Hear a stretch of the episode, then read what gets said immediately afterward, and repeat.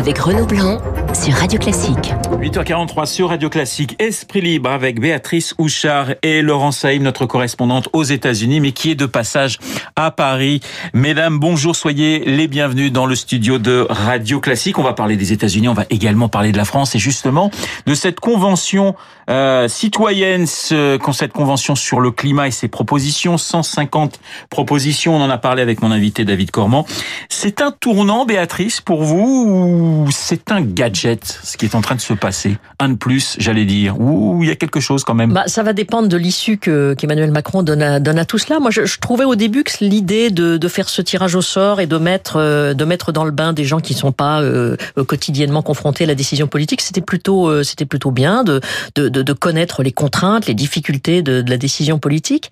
Si les 150 ou une partie des 150 mesures, dont certaines, je trouve, à petit personnage, trouve, sont un petit peu hallucinantes. Hein. C'est vrai que entamer la réforme du contenu de mon assiette, euh, bon, c'est gentil, mais enfin, j'aimerais encore décider de ce que je mange euh, tout à l'heure. Euh, mais si ça doit se, se terminé par un référendum, moi je trouve ça très, ça, ça m'intrigue beaucoup et ça m'inquiète un peu. Jusqu'à nouvel ordre, il y a un parlement dans ce pays dont les pouvoirs, de par la Constitution de 58 d'ailleurs et de par l'exercice qui a suivi, sont pas toujours aussi grands qu'on le souhaiterait. Si effectivement 150 personnes peuvent décider de projets de loi qu'on met à qu'on met à référendum et que éventuellement euh, les Français euh, adoptent, bah à ce moment-là, supprimons le Parlement. Laurence, euh, ce référendum, certains le présentent comme possible, hein, le présentent comme un, un danger pour pour Emmanuel Macron vous avez le sentiment que le, président de la République est à un tournant? Oh là, moi j'arrive des États-Unis, donc euh, pour différentes raisons là-dessus, c'est bien d'essayer en tout cas.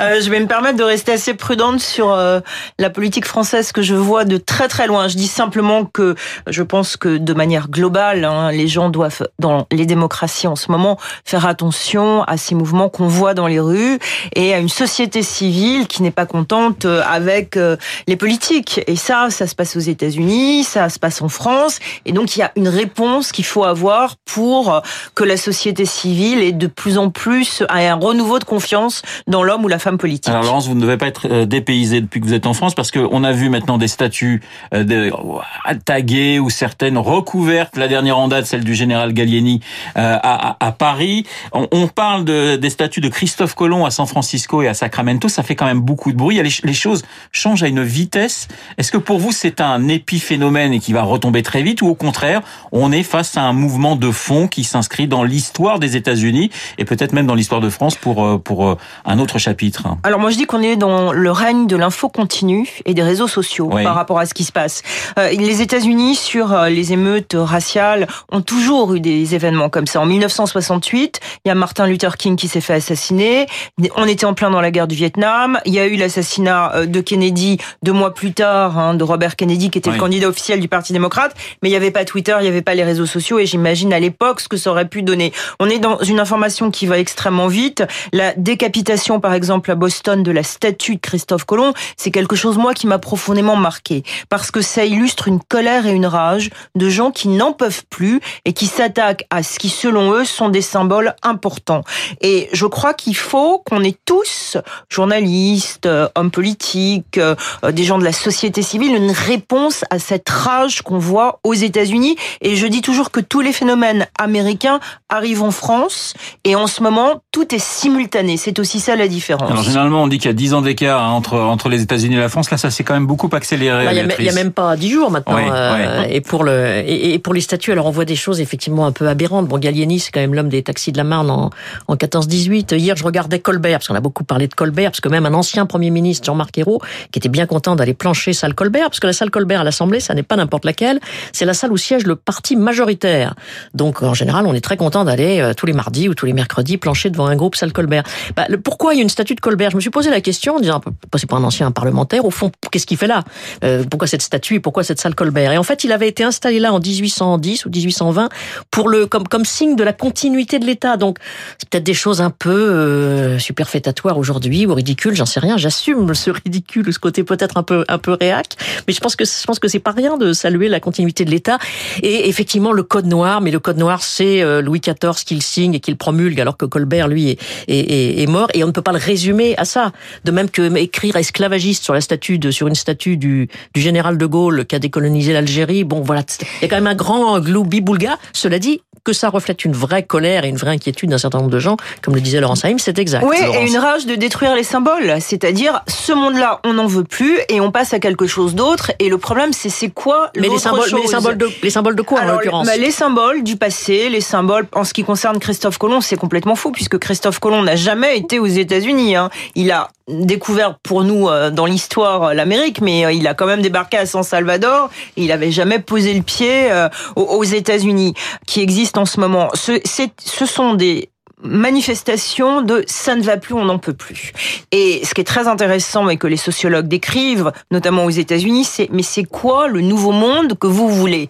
Et il n'y a pas de réponse adéquate à ça. Alors Laurence, il y a un livre qui, euh, qui va sortir hein, dans quelques jours, qui fait déjà beaucoup beaucoup de buzz. Hein. C'est le livre de John Bolton, l'ex-conseiller euh, de la sécurité nationale. Il, dresse un portrait euh, dévastateur de Donald Trump, un président américain qui aurait monnayé la politique étrangère des États-Unis pour servir ses intérêts personnels et sa réélection. Alors d'habitude, ce genre de livre sort après une élection.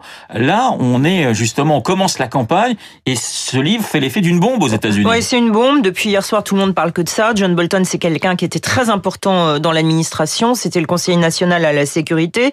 Il est resté 17 mois à l'intérieur de la Maison Blanche. Il n'a pas parlé pendant tout euh, ce qu'on a suivi en France, qui était euh, cette enquête sur euh, l'ingérence russe. Et puis là, il fait ce livre. C'est dévastateur pour Donald Trump. La Maison Blanche est en cellule riposte, comme on dit, pour contrer ce que euh, Bolton dit. Et il montre un Donald Trump euh, absolument euh, isolé, un Donald Trump qui est critiqué, par exemple, par son secrétaire d'État actuel, Mike Pompeo, qui dit, pardonnez-moi l'expression, Donald Trump, c'est une merde. Enfin, il y a des révélations à toutes les pages. Il y a un passage très intéressant sur la Chine, comment Donald Trump a expliqué au président Xi qu'il devait augmenter les importations pour plaire aux fermiers américains est ce qui lui servirait pendant l'élection, des phrases de Donald Trump très polémiques sur euh, les camps de concentration euh, en Chine, c'est dévastateur euh, et ça attise encore une fois une radicalisation, c'est-à-dire qu'il y a les gens pro-Trump qui sont en train de dire Bolton c'est un traître c'est un traître à la nation d'avoir fait ça. Et puis, euh, il y a les gens anti-Trump qui disent, regardez ce qui se passe avec ce président, ce n'est plus possible. Béatrice, ça, ce genre de livre, effectivement, c'est un peu à double tranchant parce que, effectivement, il y a des révélations, mais comme vient de le dire Laurence, les gens qui sont déjà convaincus par Trump vont dire, bah, voilà. oui, c'est moi, c'est la question que je, que je me pose, mais je suis pas du tout, alors spécialiste des, des États-Unis. on va à Laurence directement. Mais c'est, c'est quel, quel impact, parce qu'il y a déjà eu des livres, il y a déjà eu des révélations, on sait quand même beaucoup de choses sur Donald Trump. Quel, quel peut être l'impact sur le, sur le noyau dur de l'électorat de Trump. Est-ce que, ça, compte ou pas Si je puis me permettre de compléter, on a, on a le sentiment, vu, vu d'ici, de France, on se dit, mais il peut pas s'en sortir, Trump, avec tout ce qui se passe. Et on, a toujours l'impression que tout On a toujours dit, il peut pas s'en sortir. on a l'impression que ça glisse. Non, euh, c'est la force de Donald Trump. Et moi, je fais partie des gens qui pensent qu'il faut pas sous-estimer Donald Trump en tant euh, comme politique, en tant que quelqu'un qui adore le combat et qui adore dire à tout le monde, regardez, vous vous trompez sur moi. Vous pensiez que j'allais pas être président? J'ai été président des États-Unis. Vous pensez que je suis nul Regardez ce que je fais.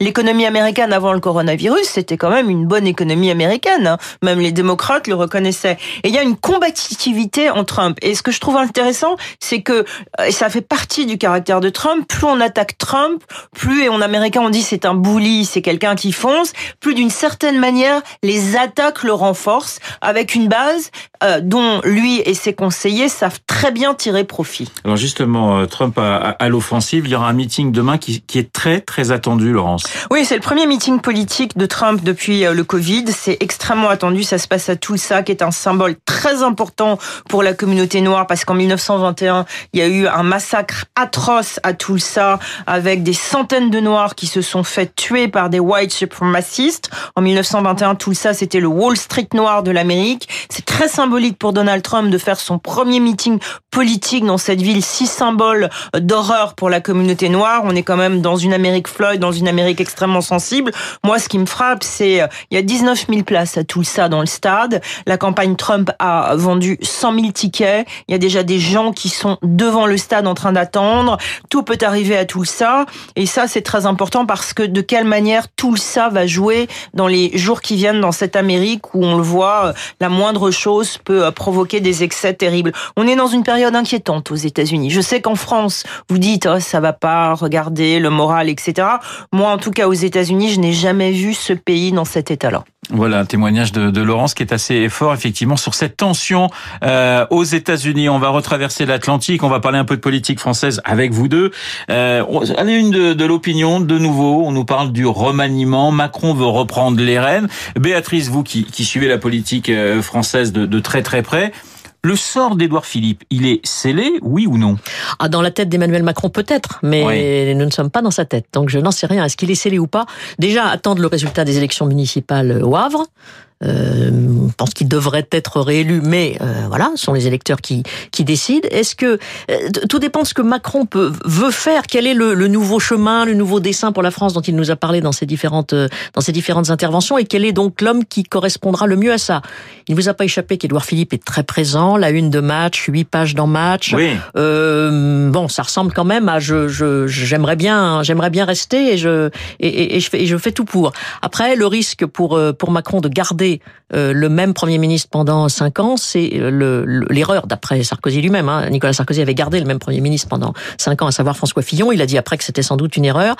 S'il doit en changer, c'est effectivement le bon moment. Euh, d'abord parce qu'il y a eu cette, cette crise, qu'il faut redémarrer sur autre chose et qu'il y a deux ans à qu'il y a deux ans à faire et que ces deux ans-là, ils sont importants et, et, doivent être utiles pour utiliser un mot que tous les politiques utilisent. Maintenant, ils nous annoncent toujours tous des années utiles, comme s'il y avait des années et inutiles. doit changer, c'est avant le 14 juillet. Bah avant le 14 juillet, oui, parce qu'après tout ça va se va se disperser. Euh, voilà, après c'est les, les, vacances. Donc je pense qu'il y, y a un remaniement. Euh, il y a souvent eu des remaniements en juillet. Hein, c'est très fréquent sous la Ve République. Voilà, on part en vacances comme ça, on digère un petit peu et on revient en septembre avec une nouvelle équipe qui se met au travail quand même assez vite. Hein, quand ah bah, même, se met au travail, euh, oui, se met au travail tout de suite. Oui. Voilà, ça Heureusement. bouge, ça bouge en France, c'est tendu aux États-Unis. Esprit libre avec ce matin Laurent Saïm et Béatrice Houchard. Merci beaucoup d'avoir été ce matin dans le studio de Radio Classique. 8h et 55 minutes dans un instant. Béatrice Moidine est la responsable éditoriale de radioclassique.fr. À tout de suite.